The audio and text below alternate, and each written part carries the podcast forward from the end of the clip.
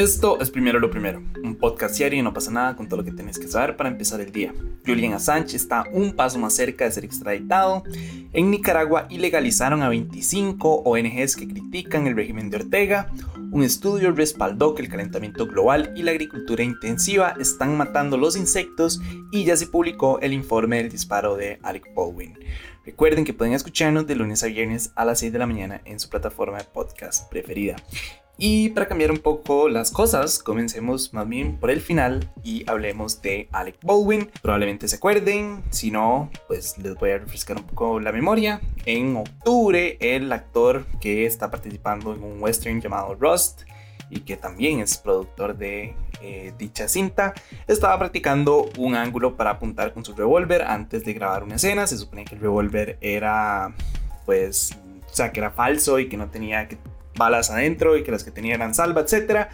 Pero bueno, en ese momento de esa práctica, el revólver se disparó e hirió de manera pues mortal a la directora de fotografía Halina Hutchins, que el Departamento de Salud y Seguridad en el Trabajo de Nuevo México presentó su informe oficial en el que concluyeron que los productores de la película Rust, que como ya dije, Baldwin está incluido, mostraron indiferencia ante las fallas en el set en donde pues se estaba manejando armas de fuego. Incluso se dice que ellos, y cito, sabían que no estaban respetando las medidas de seguridad con armas de fuego y que no revisaron las prácticas laborales ni tomaron acciones para corregir las fallas. De hecho, me acuerdo que cuando salió todo este tema, muchas de las personas que trabajaban en este set salieron a decir como que la seguridad era pésima, y que las horas eran larguísimas. Me acuerdo también que les dijeron como, o sea, como que a uno los hicieron viajar, no, recuerdo ni hasta dónde. Cuando llegaron les dijeron como, ah, sí, no, el hotel está cancelado, me disculpan que tuvieron que dormir ahí como en el carro o ir a buscar otros hoteles a donde poder dormirse. Entonces, definitivamente la producción fue un caos de esta película. Después de que se dio todo el, el tema del disparo. Y pues han salido a reducir un montón de fallos por parte de la producción.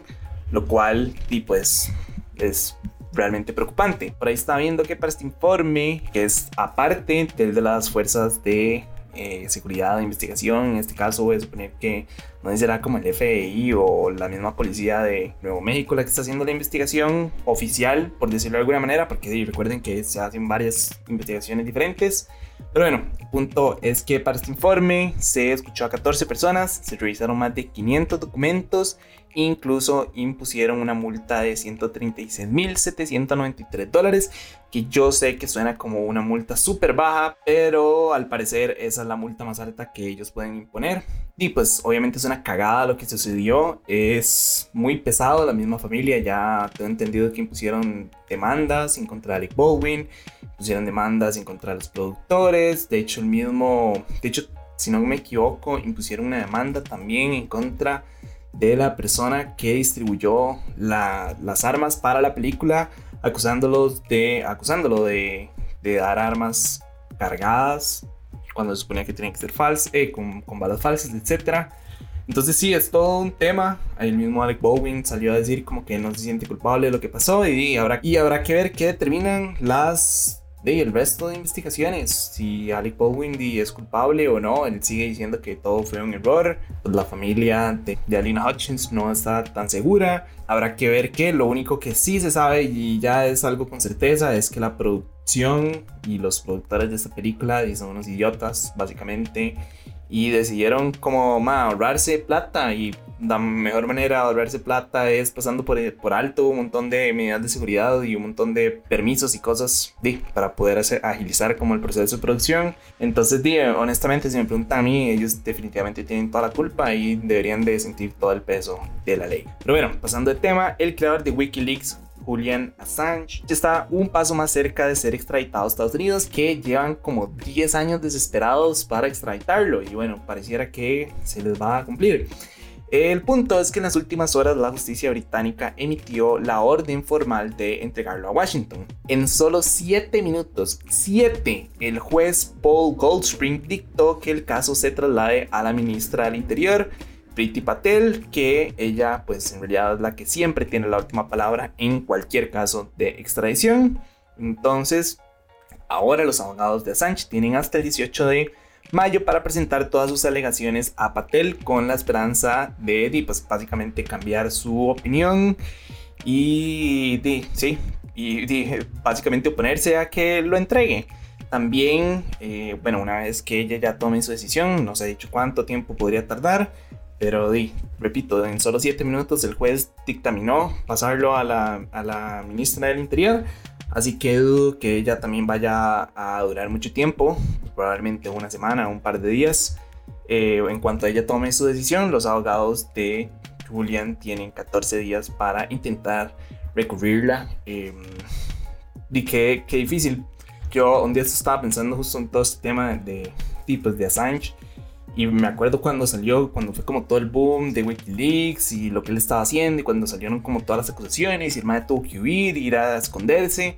Eh, y me acuerdo que tenemos como este, este, mm, no sé ni siquiera cómo explicarlo, madre, básicamente tenemos como la, la, cabeza tan lavada de manera, o sea, como por occidente, que vemos a Julian como una persona mala. Yo recuerdo que en su momento yo era chiquito y, bueno, no era tan chiquito, pero ya estaba como adolescente y yo lo veía era como, ah, más, más del diablo. Él está traicionando a todo el mundo, etcétera, etcétera. Y cuando uno va creciendo, más cuando uno entra como en este ámbito del periodismo, se da cuenta que los gobiernos y las instituciones esconden demasiada información y si no hubieran personas como Julian Assange que y se meten este caquero, y se, se suben las mangas y dicen como, ok, ma, yo me voy a comer esta bronca enorme y voy a empezar a publicar cosas porque necesito que la gente entienda qué es lo que está pasando en el mundo realmente.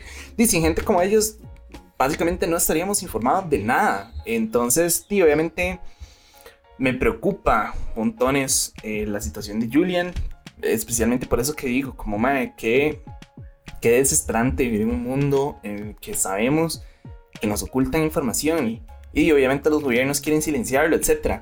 Eh, yo sé, yo entiendo que Estados Unidos está pues cansado de ellos y, eh, y obviamente Assange es pues el diablo para ellos porque expuso un montón de, de, situaciones que se llevaban, o que estaban sucediendo en, Estados Unidos. Entonces, obviamente entiendo que ellos están desesperados. O sea, 10 años intentando extraditar a alguien es todo un tema. Básicamente, Julian Assange es el Navalny de, de Putin. Podría tal vez hasta cierto punto como parecerse. Eh, entonces, de igual Reino Unido, que está del lado de Estados Unidos, este madre vino y sacó un montón de documentos de todos los gobiernos del mundo y empezó como a filtrar cosas. Entonces, yo obviamente entiendo que los gobiernos no quieren eso, pero repito, y mi principal preocupación en todo este tema es la falta de transparencia de las instituciones y de los gobiernos que se supone que nos dicen que todo está ahí, que, que todo está bien, cuando en realidad nada está bien. Entonces, pues sí, obviamente me preocupa, eh, voy a mantener atento a ver qué pasa, pero honestamente no me queda la menor duda de que lo van a extraditar y, más eh, habrá que ver qué sucede allá dentro de Estados Unidos. Eh, yo honestamente no quiero ni siquiera imaginarme qué le van a hacer. Pero bueno, ya que hablamos de intentos de silenciar personas, eso es una excelente transición, la Asamblea Nacional de Nicaragua ilegalizó a otras 25 ONGs más que criticaban el régimen de Daniel Ortega. La votación quedó 74 diputados a favor, 0 en contra y 15 que se abstuvieron. Y pues ese 0 en contra obviamente no me asombra, tomando en cuenta que son diputados que están eh, en su mayoría a favor de Ortega y los que no están a favor de Ortega viven dentro del régimen, entonces oponerse a algo como esto es básicamente ponerse una soga al cuello y sentenciarse a morir. Eh, entonces por eso es que ni siquiera me asombra y los que se abstuvieron de pues ojalá Dios los acompañe y que no les pase nada. Por ahí está viendo que entre estas ONGs hay varios derechos humanos, incluso hay una del escritor Sergio Ramírez, que es muy popular. Eh, la excusa que se utilizó para cancelar o para volver ilegales estas ONGs fue que, y voy a citar, han incumplido las leyes que regulan a los organismos sin fines de lucro luego de haberse negado a registrar como agentes extranjeros al registrarse, perdón, como agentes extranjeros en base a una ley del 2020 que los obliga además a informar sobre los fondos que reciben del exterior.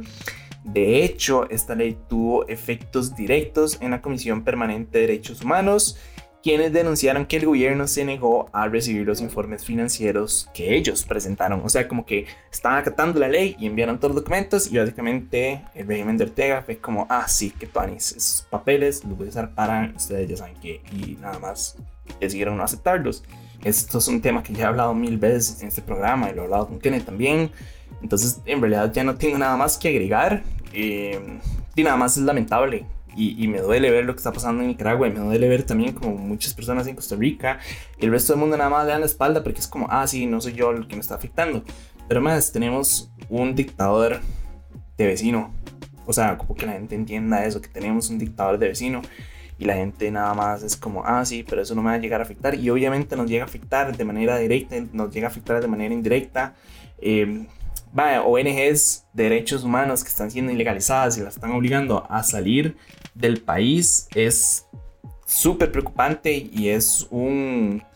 Y básicamente es pasarse los derechos humanos por los huevos y decir como, ah, sí, no, aquí, aquí se hacen las varas como yo quiero o no se hacen, punto. Y así no funciona el mundo, papito. Pero sí, pareciera que para Ortega sí.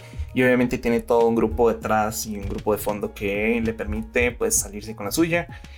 Y nada, en realidad es súper lamentable lo que está sucediendo y me encantaría decirles que sea la solución de este problema, pero la verdad es que no, no, no la tengo.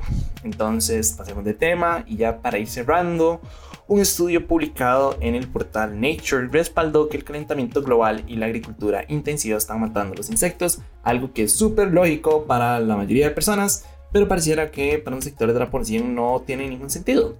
Según este estudio, las poblaciones de insectos son casi la mitad en las zonas afectadas por el calentamiento global y este tipo de agricultura, y es algo que pues, podría tener graves consecuencias en la polinización de los cultivos, eh, lo cual pues eso significa que también tiene consecuencias directas en nosotros como seres humanos. Para este estudio se midió la abundancia de insectos y el número de especies diferentes presentes en varias regiones del mundo, comparando esas cifras con las de zonas vírgenes menos afectadas por el cambio climático. Y básicamente la conclusión a la que se llegó es que no solo están afectando a la población total de insectos, que se ha reducido casi la mitad, sino que también están reduciendo el número de especies en un 27%. Nada más les quiero recordar que aproximadamente 3 cuartas partes de los 115 cultivos alimentarios más importantes, como el cacao, el café y no sé, las cerezas, se me ocurre en este momento, dependen de la polinización. Entonces sí, sin insectos nos vamos a morir, sin insectos nos vamos a quedar sin comida. Yo no entiendo por qué la gente no, no cree en esto. Yo, digo, últimamente he estado leyendo mucho sobre teorías conspirativas, ya les había dicho para un episodio de los conocidos, y la mayoría de teorías son como, ah, sí, el calentamiento global no existe, ah, sí, eh, los gobiernos están mintiendo, las abejas son robots, y es como, man, por favor cállese y nada más como lea y, vea lo que está pasando en el mundo y cómo el calentamiento global está teniendo demasiados efectos en, en, todo el mundo. Y hay personas que se están muriendo por eso y pues pareciera que no nos interesa porque nosotros podemos ir al auto y comprar una manzana de agua y es como, ah, sí, hay manzanas de agua, que tú anís. Pero en el resto del mundo se están jodiendo porque no tienen para poder cultivar para consumo propio, ya ni siquiera es como para, para venderlo. Entonces sí, más, no solo las abejas son importantes, porque siempre he visto que la gente es como, ah, más, salvemos a las abejas. Y es cierto, tienen toda la razón del mundo, más, las abejas son súper importantes para la humanidad, pero no solo las abejas, mae, todos los insectos son importantes, nos guste o no, mae, incluso los fucking mosquitos que yo los odio, cumplen un papel en el ecosistema, tienen un, un rol dentro del mundo y tienen que cumplir para pues que nos mantengamos sobreviviendo básicamente y mantener tan equilibrio. Entonces, y no, nada más, ocupamos, ocupamos hacer cambios, necesitamos revertir la situación, necesitamos como que los gobiernos y que las instituciones capten, necesitamos que las mismas personas, que uno como individuo, di nada más decida hacer algo y, y, ponga de su parte también. Yo sé que muchísimos ponen y ponemos de nuestra parte, pero necesitamos un esfuerzo mayor porque di, la verdad es que que la estamos pasando mal y todo apunta a que vamos a pasarla peor. Pero bueno, eso fue todo por hoy. Su apoyo es posible primero lo primero. Recuerden que pueden apoyarnos en patreon.com slash no pasa nada oficial. Y para seguir informándose recuerden suscribirse a nuestro newsletter diario que pueden encontrar en nuestras redes sociales. De nuevo, gracias y me escuchan mañana. Chao.